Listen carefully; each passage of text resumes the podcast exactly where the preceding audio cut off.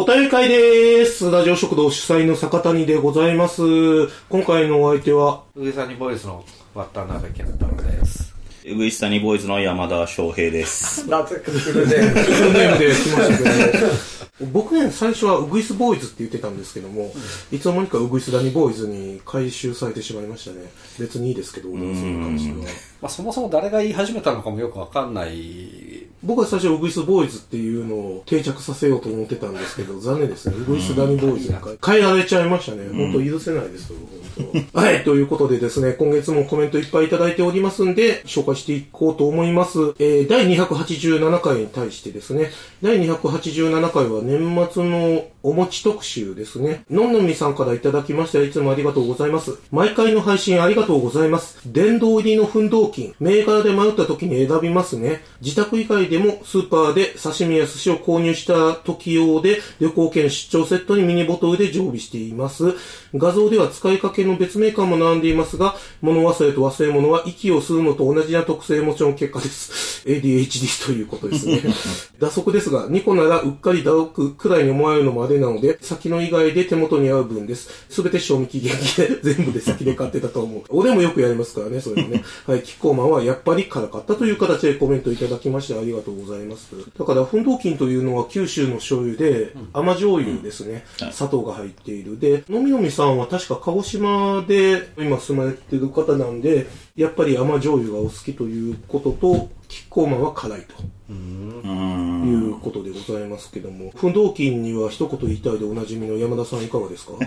いや別に言いたくはないですけど、別に言いたいことないですけど、奮闘金美味しいっすよね。俺は嫌いです。いやいやいやいや。でも俺も奮闘金と、あと赤紫っていうメーカーの柿醤油。ああ、美味しいですね。あと、キッコーマンの醤油は大体常に常備してますね。えー、赤紫って知ってます？ケンちゃん。聞いたことある。でも俺あんまそんなこだわんないから。あの、え、江戸紫とごっちゃになってません？もしかして。なってるかもしれない。え江戸紫は、海苔の佃煮ですよ。江戸紫は有名じゃないですか。ああ、それはもちろん。うんうん、だから、それで知ってる気になってないって。ああ、そういうことそしたらなってたっぽい。知ってる気になってた。うん何？赤紫はどんな感じなの？牡蠣醤油ですね。多分広島とかであの、ほら牡蠣と、ちょっと出汁系の醤油ですよ。なんかいろいろ漬け込んでる。山田君なんか醤油のさ、レパートリー増やしてなんか生きってないかい君。油断したらすぐ生きってないからって言われますよね、本 なんか急に和の調味料にこだわり出すってなんかいやでも、いやでも俺俺醤油だけですよ。味噌とかなんか本当一番安いやつでも全然いいですもん。味噌と塩なんか。当。あ、醤油だけは。うん、ソースとかなんか別にどこでもいいですもん、本当それこそ。トップバリューでも。いや、まあ、トトップバリューでもいいのかい？や、トップバリューでも別にいいまあですよ。試されてるよあんた。いやいや、全然いいですよ。別に味噌と塩は。そんなにこだわりないんで、本当に。醤油はトップバリュー本当に嫌だな。いや、普通にキッコーマンですね。うん。うん。指揮者に言わせれば、キッコーマンもトップバリューも同じだろうと言われてしまえば、そうね。ドキドキしてしまいますが。ちょっと美味しんぼユーザーにね、やられますよ。うんそうそうそうそう。浅紫ですね。朝紫ですか？微妙に間違えてるじゃうん、ないですか。微妙に間違えてます。すいません。えっと、浅紫っていう広島県にある会社がありまして、そこで牡蠣醤油出してますね。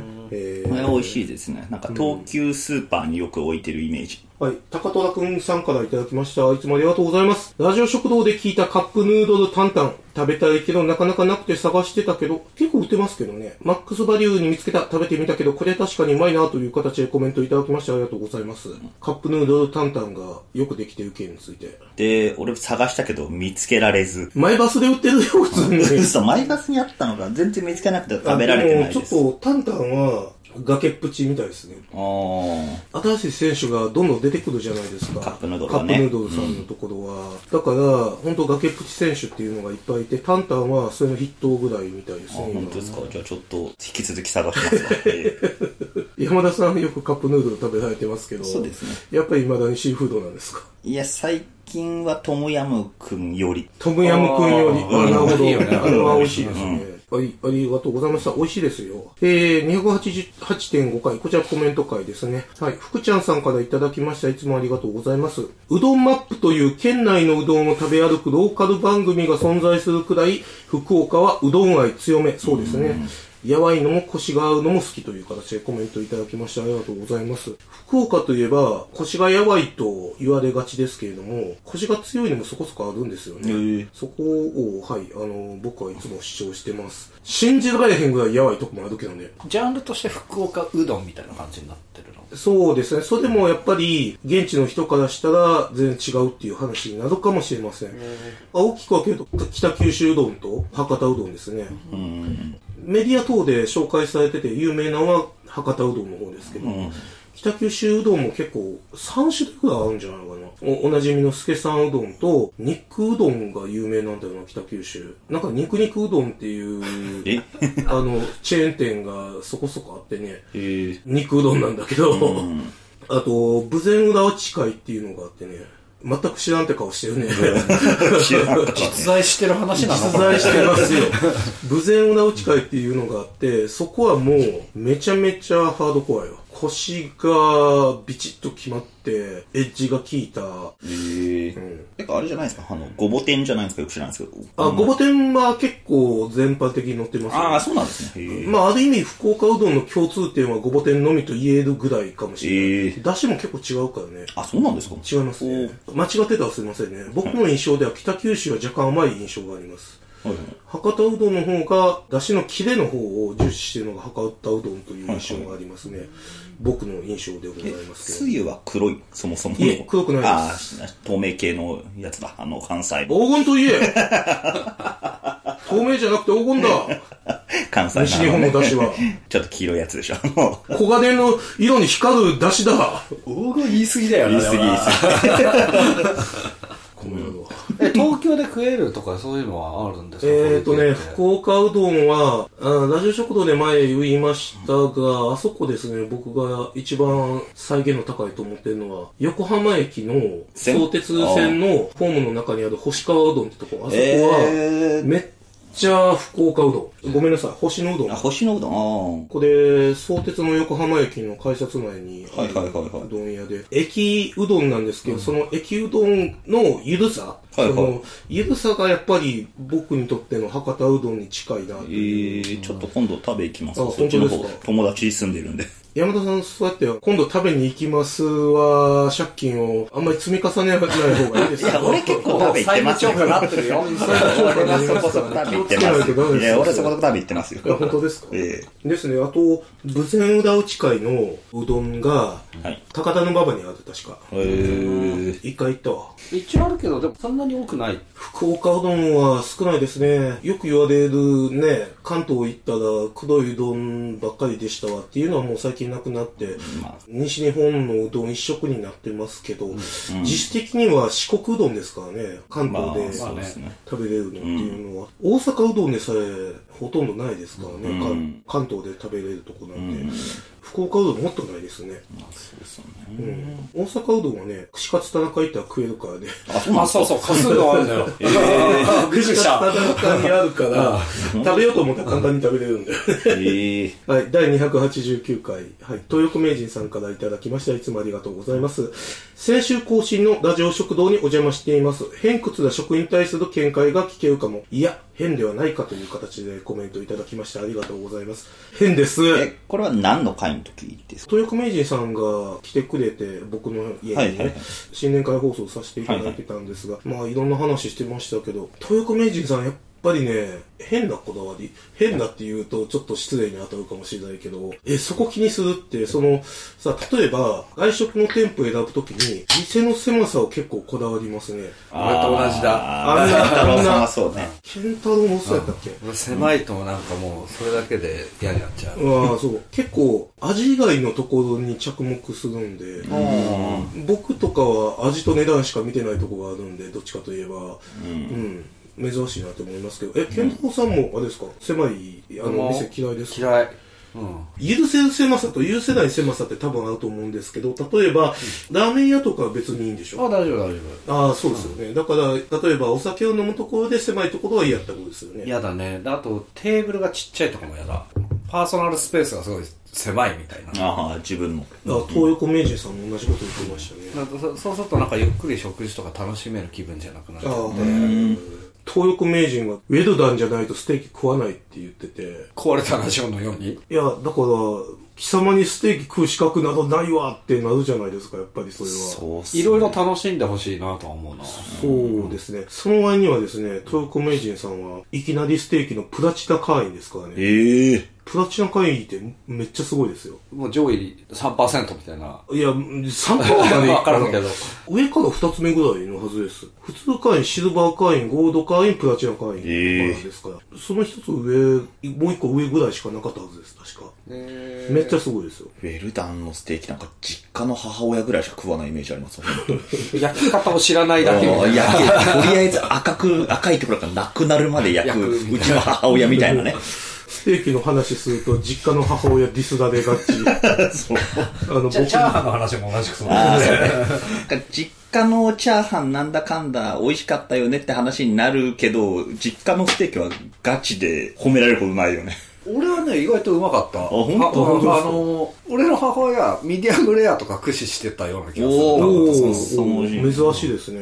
で、俺はびっくりしてたもん、子供ながらに。これ大丈夫なのかい？っつって。なんか赤いよつって。え、なんでウェルダンしか頼まないって？まあ、食中毒が怖いとかそういうところです、本当？うん。お そらくそういうニュアンスだったと思いますけど。そうですか。まあ、坂谷さんと俺は本当に生大好きじゃないですか。そうですね。生大好きですね全。然分からやっぱ分かんない感覚ですね。ウェルダンとかう。ん極限まで生で出してほしいぐらいです、ね。いや、本当そうっすよね。うん。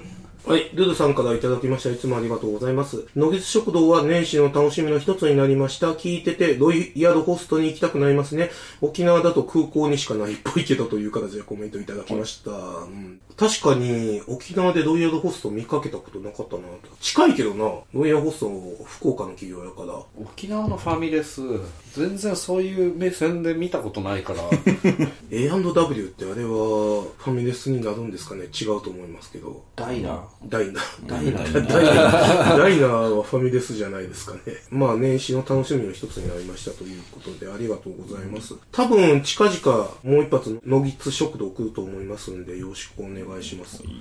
ジャパンポッドキャストアワードの話をしないといけないからね。ああ、いつも怒ってるやつね。怒ってません。全く怒ってません。とてもラジオでは載せられない言葉をぶちまいてる酒場で。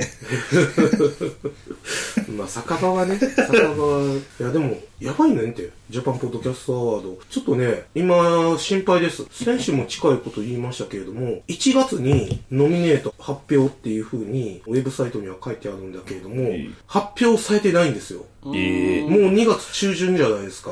今日が2月 12? ですから、これちょっとごたついてるよ、内部。なくなるのでは、可能性あると思いあます。あ。しかも、いつも開催発表するときに審査員で全員発表されてたんですよ。いはいはい。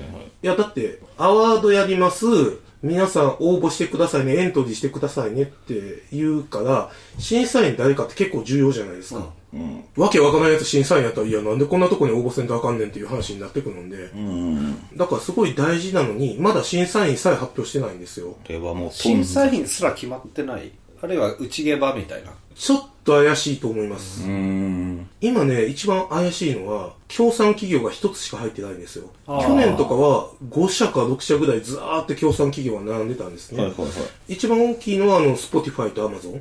あ、でっかい企業。もうその、大企業が協賛してたんで、アワードの、まあ、額もありますし、やるモチベーション、インセンティブっていうのはあったと思うんですけども、それがなくなってるんですよ。スポンサーから、もしかしたら引いちゃったかもしれない。ああ、なるほど。で、アマゾンさんとスポティファイさんがいなくなったら、それこそやる価値ないじゃないですか。まあ確かにね。そうね。うん。NPO がやってるようなもんでもないんですから、商業活動の一環ですからね。うん。うん。だから、怖いですよ、あれ。もしかしたら、ないかもしれない、今年。怖くはないですけど、別に。そうですね。全然怖くないですね。怖くはない。はい。でも、でも一応さ、マーケットが収縮してるみたいな感覚になるんじゃないの？ああ、坂谷さんとしてはねまあまあ、ずっとこう広がってきたものいが。やいやいや、全然全然、全くそういう感覚はないですね。あの、もうずーっと、石の下で這いずり回ってる虫ですか、俺たちは。いや、もう、悲しいなもう石の下の仲間たちがいなくなってくってのは寂しいですよ。いや、あの、まあいいや、この話は。あの、ちょっと汚いものが出てきそうな。えっと、チェルさんからいただきました。いつもありがとうございます。びっくりラーメン。確か20年ほど前に大阪の環状線京橋駅出てすぐのところにもあって、何度か食べた記憶、いっぱいありましたよ、昔。180円でシンプルであっさりした中華そばだったイメージという形でコメントと、もう一丁。前から気になっていた高い炊飯器、安いお米、安い炊飯器、高いお米、どっちの方が美味しいのかの、どうやらコスパも含め、前者の方とのこと。まあ、つまり高い炊飯器が偉いということね。あとは、水加減か、確かに。こんなことを言うと、土鍋勢が出てくるけど、それはそれという形でコメントいただきまして、ありがとうございます。うん。ビッグラーメン知ってる？知らない。嘘いや、だから、いつも都市伝説だと思ってる。ケンちゃん知ってる？知らない。あ、そうか。あれ、関西にしかなかったのかな？もう180円のラーメンチェーンが20年前大流行してたんだよ、関西の方で。180円。だから20年前でしょ？うん。ああ、ちょっとわかんないかまあも。20年前なんで、割と最近だよね。げえな、100、いや、180円はすごいな。確かにすごい。まあ、あの、別に美味しくないよ。美味しくないけどね。でも、いやー、うん。180円だからね。うん。安いね。安いよね。なんか、昔は結構、都市に一つは100円でラーメン出してる変な店とかあったあよね。ええー。大阪にも確か1軒あったし、東京とか横浜にも1軒ずつぐらいあったような気がする。えーマジこですか？ここれはもう30年前とか40年前の話だ本当ですったね。か？あ、でも全然ありそう。ううんん、そういうのは。いやなんかそそばに例えるとよくありそうなあ、そばはね、まあった気がする。うん。ババアとか自身が趣味でやってるような店。確かに立ち食いそば屋は駅前のところがすげえ安かった思い出がありますちっちゃい頃ね。うん、そうですね。まあ西成とかだとうどん100円ぐらいで出してるの。えーと、今はさすがに違うと思うな。僕が知ってる西成で言うと、150円とかやったよ。ああ、安いっす100円はさすがになかったな。うん。俺が中高生ぐらいの時、立ち食いうどんそばって言ったら200円がスタンダードで、あ西成やったらちょっと安くて150円とか、そんな感じやった。この辺、浅草だとあの、ラーメン、麺丸？あー、あそ300円か、あこ？そこは。300ああ、安い。あの、ロックにあるところ？久子通りにある。あ、下通りのところあ、ごめん、めちゃくちゃ ローカルな話ですけど。300、300円とか、320円とか。えー、あ、そうな。それ今でもあるんですか？今もあるえーあそこでも俺多分初めて見た時また300円しなかったと思う。290円とか80円ぐらいで出した気がする。醤油ラーメンでしょ？そうそうそう。いいですね。たまに行くよ。うんはいはい。あで、あれね、あの炊飯器の話ね。まあ、それはそうなんですが、最近ちょっと思うんですけど、土鍋勢っているじゃないですか、お米。ああ、はい。はいはい僕らの友人でもいましたね。ああいましたけど。ちょいちょいいるよね。ううんん。まあ、土鍋の米は美味しいんですけども、あれはなんか別物という気がします。いや、つまり、その、あの、比較するもんじゃないんじゃないかっていう、美味しい炊飯器で炊いたお米と、土鍋で炊いたお米って、土鍋の方がいつまで経っても偉いみたいな言い方しますやん。まあね。なんか、俺でも、土鍋は、あれは、あえて別物のような気がしてます。釜飯感みたいな感じ。なんかね、土鍋炊くと、水分が残ってくるんですよね。しっとりしているから。はいはいはいはい。別の料理だと。うん、炊飯器よりしっとりして出てくるんだよ。うん。あれはあえて別の料理だと思うんだようね。ん。ガチ勢はガス炊きが最強って言ってましたよ。えー、それ業務の、業務のやつの話だ あの、炊飯器でしょ。そうそう、炊飯器の話はね、ガスが最強って言ってたよ。米は大量に炊けば炊くほどうまくなるっていうような話あるからね。そうああ、そうなんですね。無駄がなくなるから。ああ、なるほどなるほど。そういうことですね。はいね、これはもう日本人である限り永久に決着がつかない話題でしょうね。うんまあでも高い炊飯器を別にディスる気持ちはないですけど、塩分炊きとかいうのは絶対嘘だと思ってる。それだけは。あるかもしんねえじゃん。あるかもしれねえじいや、ゃん。あれは嘘だろって思ってます。それだけはね。嘘ではないでしょ う、別に。プラズマクラスターよりよっぽど本当だと思います。あのもう嘘と確定しているものよりはよっぽど。いや、でも同じような家電業もんでしょ。嘘つくからな嘘つくんだからすぐ。あ、でも最近糖質カット炊飯器はいはい。の闇。くせえ。いや、あれだって、もう怒られてたじゃないですか、どっかうん、に。実際怒られましたねね。あの、古代広告だっつって、その、糖質カット炊飯器で炊くとなんか糖質が20%とか30%カットされるっつって。どういうメカニズムだろうね。えーっとね、お米炊くと、でんぷんが水に溶け出すやん。あれをうまくカットするんじゃないの？知らんけど。あ、あ、あの、あれあるじゃないですか？バスマティライスとか。うんうん。ああれはゆとり法でお米炊くでしょ？茹でるだけみたいな感じですよね。そうそうそうそうジャスミンライス炊くじゃなくてね。そうそうそうあの辺は糖分低いんですよ。うんうん。で、まあ、それでも品種の、品種依存なんじゃないの？あまあ、それもありますけど、やっぱりゆとり法は糖分が低くなるらしいんですよ。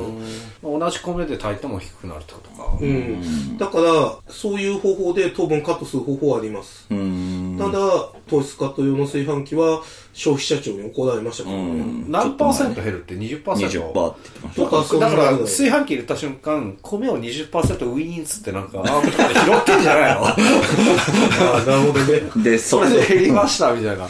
そうそう。なるほど。そでそっかんな実はあり得る。そっと米びつに戻して。そうそう。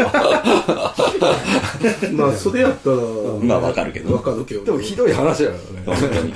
だから、カタログ燃費みたいなもんだったら、まあまあ、まだね、良質というか、まともな方ですけど、ね違うからね。でも、本当にもう、がっつり嘘の場合もあるからね。いやもう家電業界も嘘とかひねり出さなきゃ新しいもの開発できないぐらいもう飽和してんだろうな。まあまあ、それはあるでしょ。飽和してね、もうずっと前からしてます。はい、えー、第290回、ルルさんからいただきました。いつもありがとうございます。お悩み相談に対応いただきありがとうございました。お悩み評価とはなりませんが、ご見解は参考になりました。うるせえな、お前。えー、それにしても、定に聞けとは PG ディップ MBA としての白旗宣言でしょうか。過去煽っています。うんうんカルディにとって謎陳列の理由はあまり公表したくない理由がある場合、店員が正しい答えを語らないのは自明であり、このアプローチの有効性は疑わしく思います。って言うけどさ、あんたね。店員が言わないと、あんたの悩みは永久に評価しないわけだよね、これ。だから、まあいいや。私はむしろ全国1000万のラジ食リスナーに中の人がいると期待し、まあそれはいるでしょうね。匿名での垂れ込みを期待しております。よろしくお願いします。もう俺からもよろしくお願いします。ちなみに本日カウディに立ち寄りましたが、謎陳列は継続しています。かっこルイボス茶の箱を動かして裏にある色春茶を購入しました。ああ、この謎陳列って言ってるのはね、ルルさんが買いたいと思ってるお茶をね、カウディはいつも隠しよると。うん。何のためにしてるんやという、そういうお悩み相談が来てて。いや、おー。そうなんか電波攻撃とか受けてるタイプではない。いや、いや、ではないとまあ多分、はい、僕としては違うと思いたいんですけどね。陳列攻撃みたいな。おまあ、そうですね。いや、だからこれはなぜかと、まあ僕としては、いや、それ単に売りたくないだけちゃうんで。あ、まあね。うんあれ普通に考えたらそういう話でね。ラインナップを揃えてますっていう実績を作るために、うん店には置いてるけど、品切れになるとめんどくせえから売りたくないっていう商品があると思うよ。普通にそれは。その線がありそう。俺もそう思う。うん。特にカルディなんか品揃えを売りにしてるとこあるからね。そうですね。あとは、ちょっと嫌な話ですけど、店員が帰りに買いたいから隠してるっていうのまあ、はありえそうまあまあ、だけどね。それはあるね。うん。昔、中古レコード屋でよくあったよね。中古レコード屋とか、まあ、俺とかやっぱプラモデルとか作るから、んちょいちょいガンプラが裏に隠されてるのよく言いますよ。俺みたいな。あるあるある。あるよね、そういうの。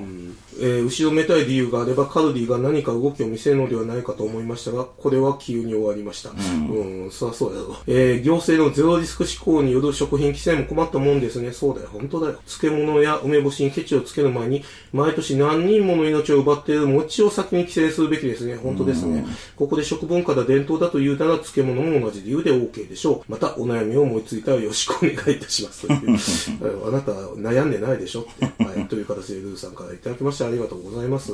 俺知らないんだけど、漬物とか梅干しなんか規制が。規制入ります。個人事業者は漬物作れなくなります。ああね。こへーれ嫌な話だよね、ほんとう。ん食品衛生基準にのっとった工場がないと売っちゃダメっていうことになります。はいはいはい。ああ、なるほど。漁漁業系のと一緒だね。魚とかのさ、海産物の加工ああ、そういうことかもしれませんね。だから、よく言われているのが、道の駅の梅干しが消えると言われています。農家直売とかそう。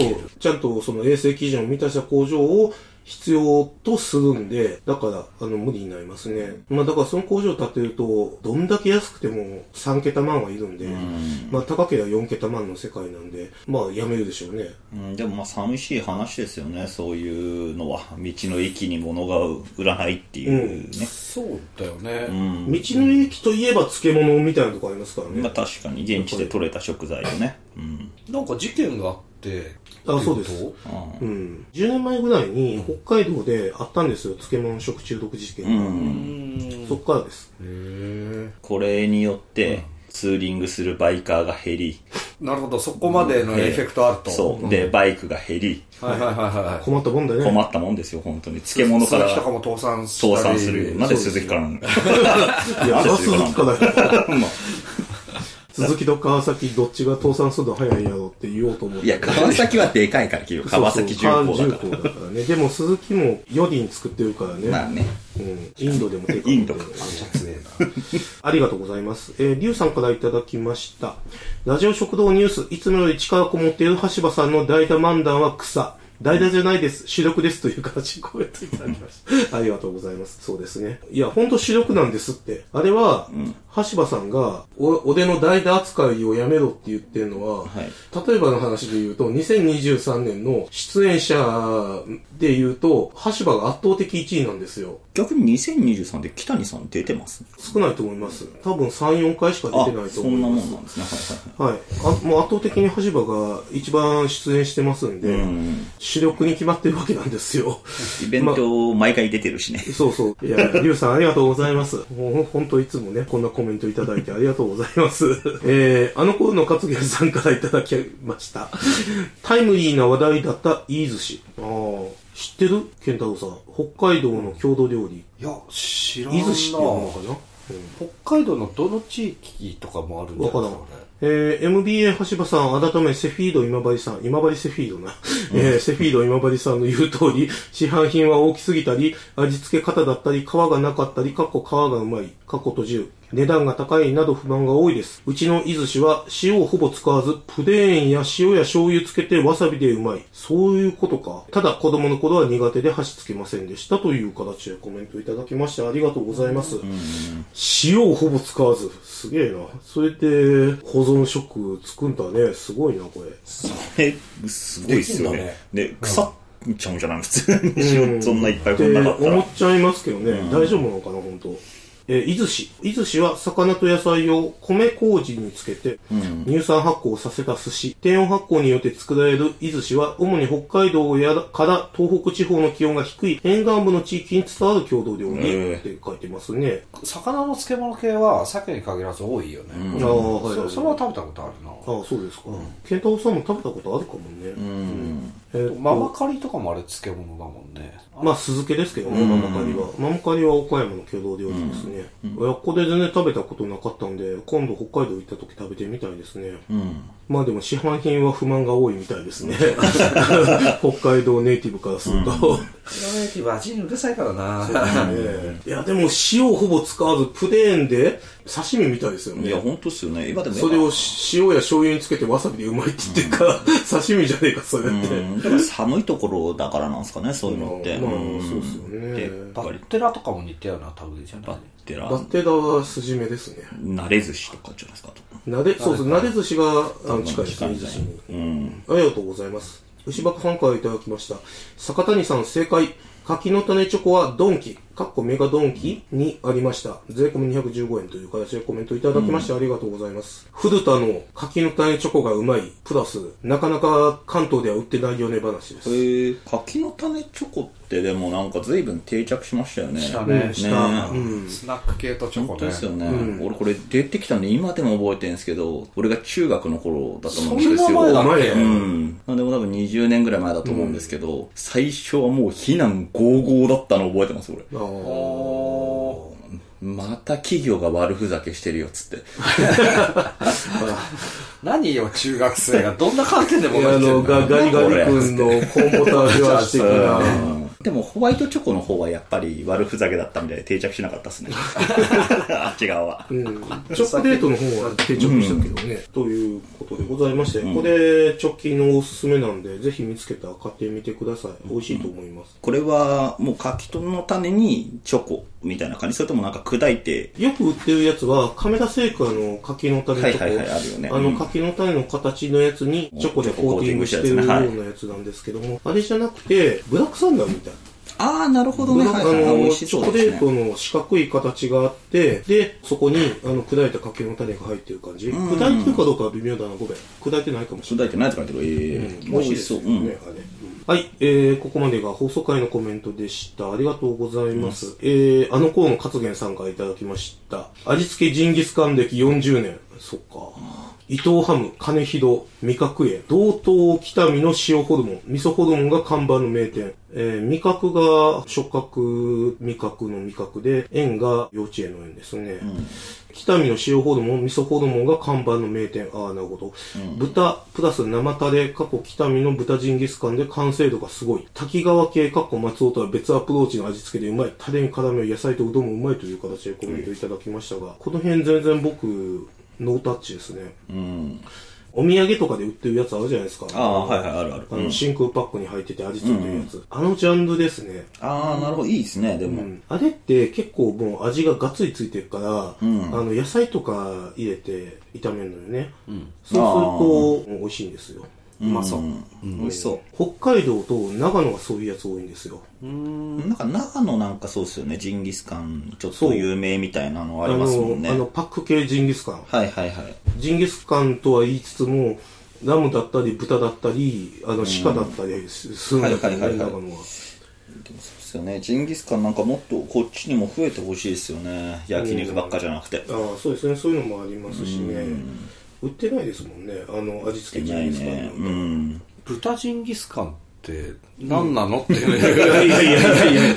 ジンギスカンの定義とは。タレの味がジンギスカンっっていうことになるのかな、これは。確立してるってこと。うん。まあそういうのもありますね。うん。まあこの辺はお取り寄せで結構食べれるんでね、機会があれば食べてみてください。そう。ツーリングで遠くに行ったら買ってこようかな。はい。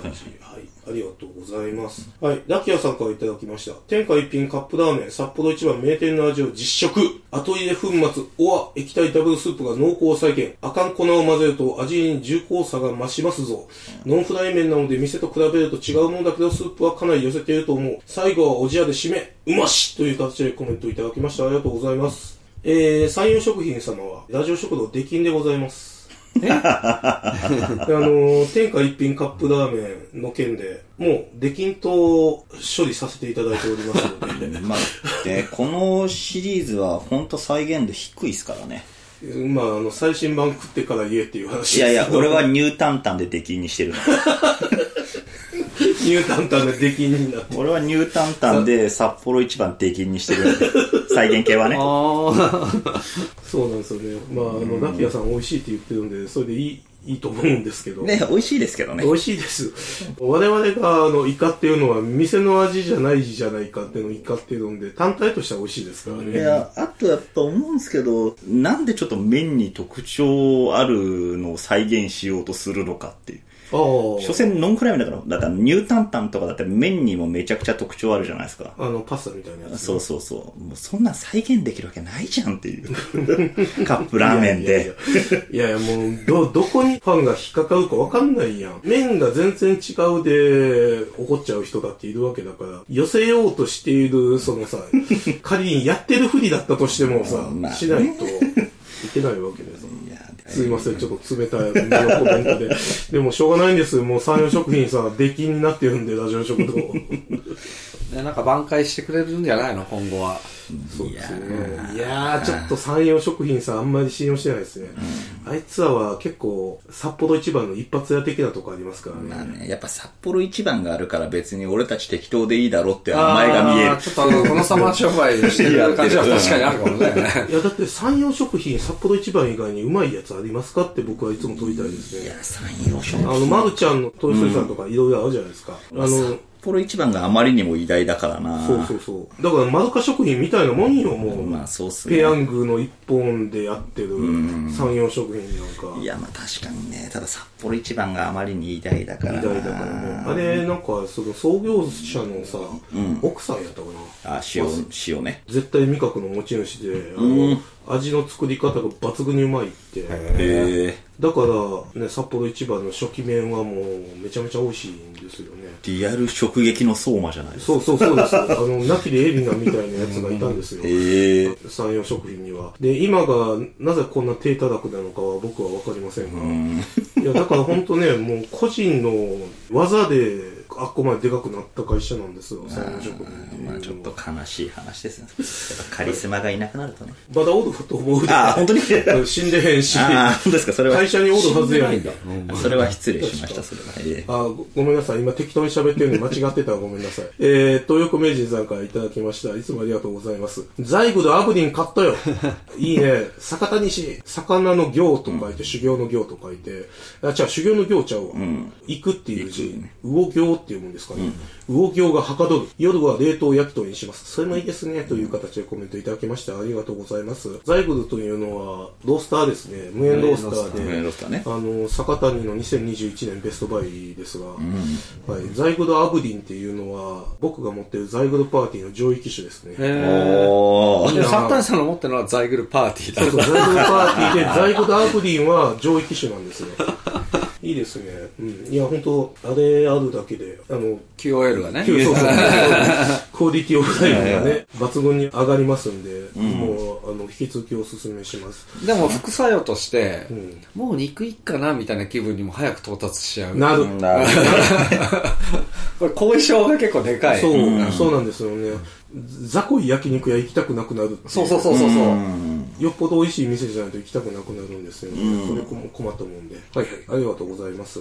えー、ラキラさんからいただきました。今期の飯テロアニメ、人気作はもちろんダンジョン飯だろうけど、この作品は重すぎる1話だった。姫様拷問の時間ですですね。えー深夜のこってり濃厚ラーメンって家系ネタ、ちゃんと白飯に豆板醤とニンニク、海苔で巻く、麺固め、味濃いめ、ほうれん草トッピング、はい、えーという形でコメントいただきました。ありがとうございます。えーと、姫様拷問の時間ですは、ラジオ食堂の漫画界でもちらっと取り上げたと思うんですが、今やってる大人気アニメで、はい。まあ山田くんは知ってると思うけど、うん。健太郎さんはいどん、どんなもんか知ってます？タイトルは知ってるけどみあの内容は全く知らない、えーっとね、昔あの、中崎達也の地味編っていう漫画の中にですね、拷問コントみたいなシリーズがあったんですけど、それとよく似た話ですね。よりわかんなくなよるりわかんない。あ よりわからない説明しましたが、拷問の時間ですって言いながらですね、体を痛めつけるんじゃなくて、目の前でトーストにバター塗って美味しそうに食べて、私も食べたい、私も食べたいと重要なあの情報を姫様が吐いてくれるっていう、そういう。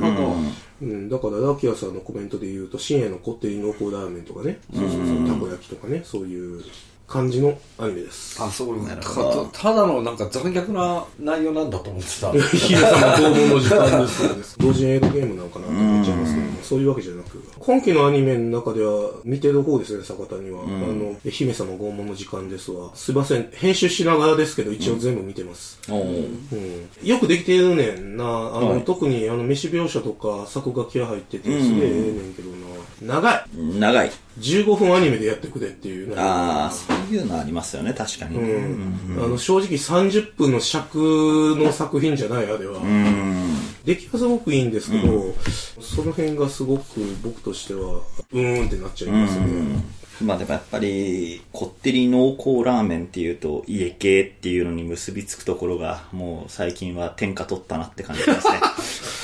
レペゼン横浜はい、俺は。レペゼン横浜やっぱ横浜の人間としては。いや、それが何より嬉しい。俺は。いやダウト何か。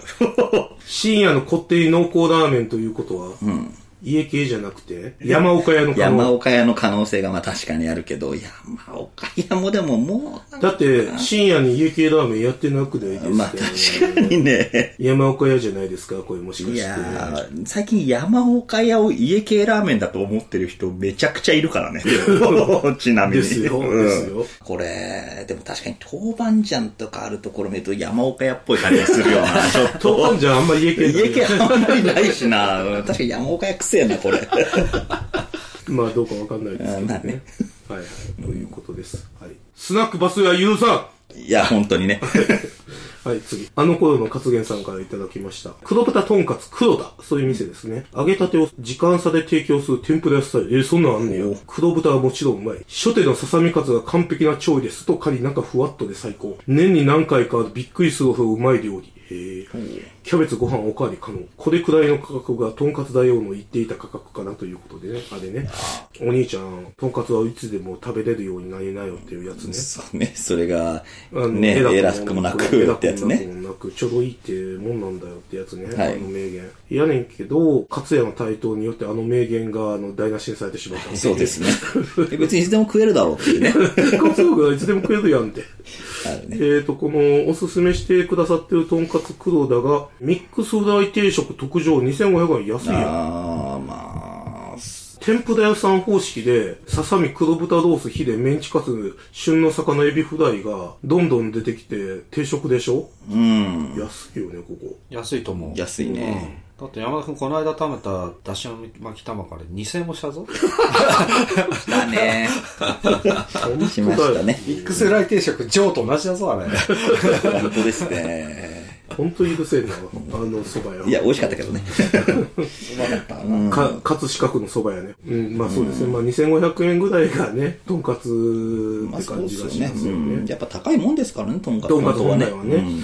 博多麺道場ぶっかけ屋。ああ、はいはい。この見た目、看板のマーク、ここは正式な倉敷うどん古市の提携店。丸にブーな。はいはいはいはい。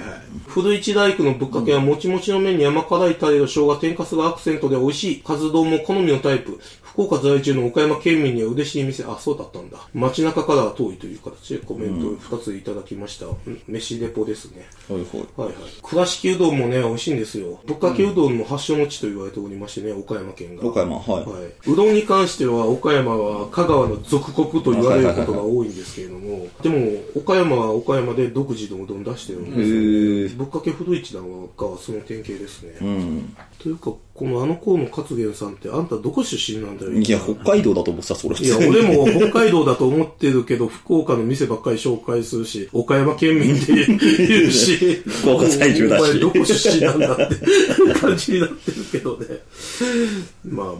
えーと、このとんかつ黒だと、ぶっかけ屋どっちか行きたい店あります？ぶっかけ屋かなぶっかけ屋行きたいあどっちも行きたいな確かに倉敷うどんは関東でないよな。でもさっきのとんかつの写真も美しいこと。うん、美しいですね。え、岡山うどんって関東にあんの？か岡山うどん俺んちで食ったの覚えてないですか？なはい。岡山出身のやつが岡山の粉ではい。打ったうどん。はいこれが岡山うどんじゃないのかな？違う いや、そういうのはな。いやいや、あの、ツーでもルは全部揃ってたけど。まあねまあ、まあ、まあでも、一応あるのか。池尻大橋駅にうどん豊前坊かな。へえ。正真正銘岡山手延べうどんのお店ですって書いてますね。え？手延べうどん？だから手でのすんじゃないですか？いや、手延べうどんってあれですよ。稲庭うどんとこれ？そう、岡山手延べうどんっていうのあんの？それ知らないんだけど、まず。俺も知らない。えー、いろいろあるね。はい。ということでございました。えーと、大王イカさんからいただきました。ここからはトリプル活動についてのコメント3連発です。ま た始まったのか、これ。えー、カツラ全力飯、トリプルカツ丼、カツ丼と親子丼と牛丼の三神合体、丼の三国志、全体の半分をカツ丼部分が占め、残りは硬い鶏肉甘い牛肉といった印象、三つ葉とかまぼこと紅生姜が茶色い見た目に彩りを添える。言い足りないが結論は、ノーマルのカツ丼の方がうまいのは当然さ。あ、そうな。全然あかんやんけ。プラの教師郎から引用をいただいております。えー、MVA 橋場アットマークラジオ食堂 with PG ディップ AKA 今治セフィードさんから、カツは全力飯。カツ丼うまい。牛丼意外にうまい。親子丼親子丼？はてなはてなはてなということで、親子丼に疑義を持たれているという形ですね。結論、メンチカツ定食が至高。この人も結局カツ丼がうまいって言ってますね。はい。えーと、元タコさんからいただきました。いつもありがとうございます。カツやトリプルカツ丼、カツだけ出来たて、あとは冷めてる。量の割合はカツ丼6、牛丼3、親子丼1で、写真詐欺。親子丼とは。これが全力飯なの？カツは相変わらずうまい。うん、残念。この人もカツ丼がうまいとしか言ってないですね。うーん。親子丼に対しての疑義もちょっとまたここでも入ってますね。そうですね。トリプルカツ丼に対する感想3連発でございますが、だろうねって感じですよね。なんか、あの、親子丼がすげえ適当だったっぽいね。あー。カツ丼はいつでも出せるし、牛丼もレトルトのレンチンでいけるわけじゃないですか。でも、親子丼に関しては、ちゃんと調理しないと親子丼にならない感じしますやん。そうですね。いや、この親子丼は割とひどいですね。あ、そうですか。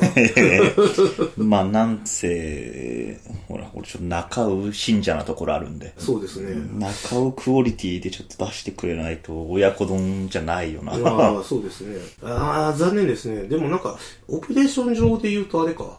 だから、カツ丼作るときに、そこに親子丼も足してくれたら、一応やろうと思ったらできるはずそうですね。えだって、写真見るにだって玉ほどちになってなくないですか？ああ、みたいですね。そうなるとちょっと弱いですね。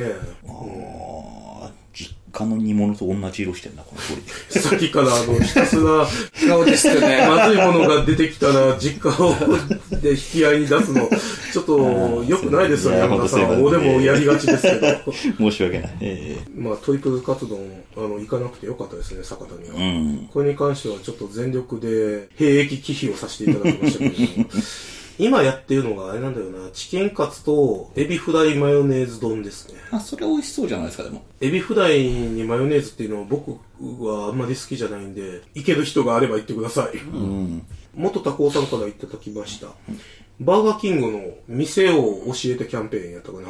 ああの、空き店舗があったらバーガーキングに教えてくれっていうキャンペーンやっててね。はいはい2月、今やってるとこだね、確か。10万円くれるやつね。そうそうそうそう、店ができたらね。これぞ SNS のうまい使い方の見本みたいな気がする。え、ラジオ食堂もそろそろマクドからバーキにくら替えするという形でコメントいただきました。したいけどな。ラジオ食堂はマクドナルドだったんだ。そうです、言うのも嫌ですけど、まあ我々はビジネスでマクドナルドを扱ってますんで、だから、マクドかバーキンか選べって言われたら、1秒もかからずバーキンって言いますよ、そんな。まあね、まあやっぱウェンディーズとかもね、美味しいですけど、ないっすからね、店舗が。そうですよね。上野にありますけどうね。ん。で、俺ちょいちょい行ってますよ、そこあ、は。本当ですか？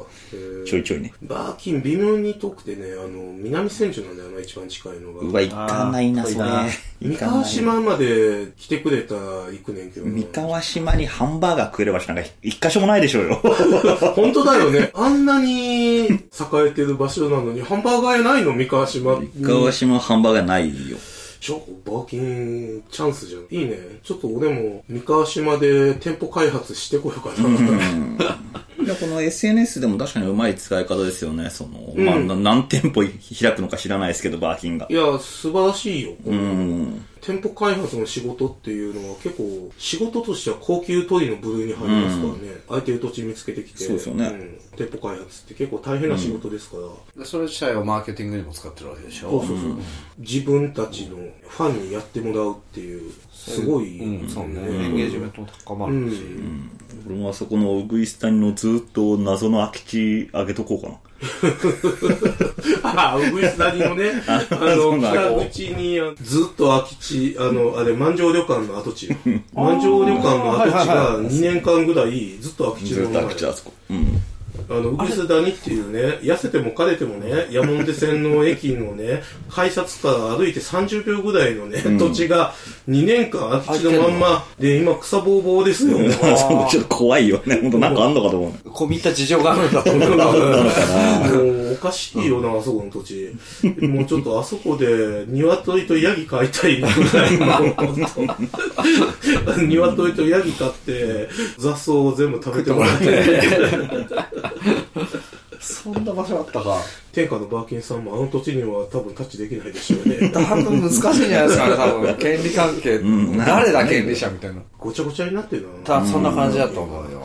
で、結構なんか戦後のどさくさで出来上がったような場所うん、だから、そうだね。で、最後のコメント。土屋康介さんからいただきました。いつもありがとうございます。いやー、参ったね。年明け早々世間的にろくでもないことが連発してるんで、ラジオ食堂的にも役払いというかなんというか、なんか新しいことをしてみるとどうでしょうか。はい、そうですね。Y からの提案の一つとして、あのジングルですよ。うん、そうやな。俺もそう思うわ。これを変えてみてはどうでしょうか。芸能人の実名を出して、万に刺すだの言ってるあれです。はい、ごめんな。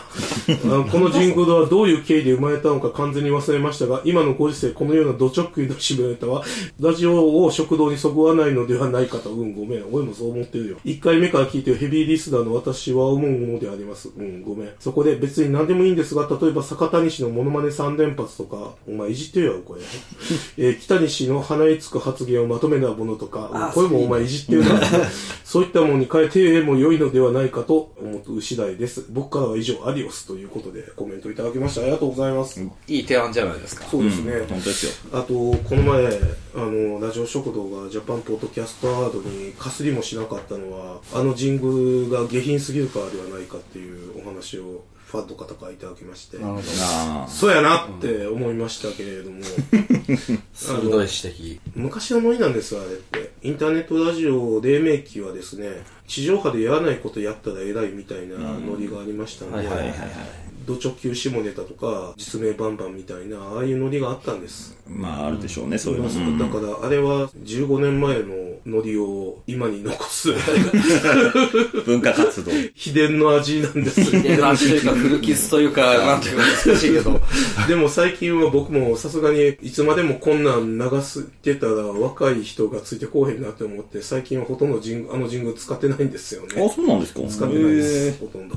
変えた方がいいんじゃないですか、ジングルをそろそろ。そうですね。ねえ、はい。まあまあ別にジングル今使ってるあの、炭酸飲料を注ぐ音あるじゃないですか、シュワーっていう。はいはいはい、ありますね。うん、もうあのジングルでええねんけどさ、別に。うん、まあーあまあでもあったらあったでいいですよね、ジングル。うん。えっ、と、前向きには考えてます。ありがとうございます。はい、えー、ラジオ食堂のコメントは、SNS の X にハッシュタグラジオ食堂か、坂谷に対する直接メールか、ブログへのコメントで受け付けております。よろしくお願いします。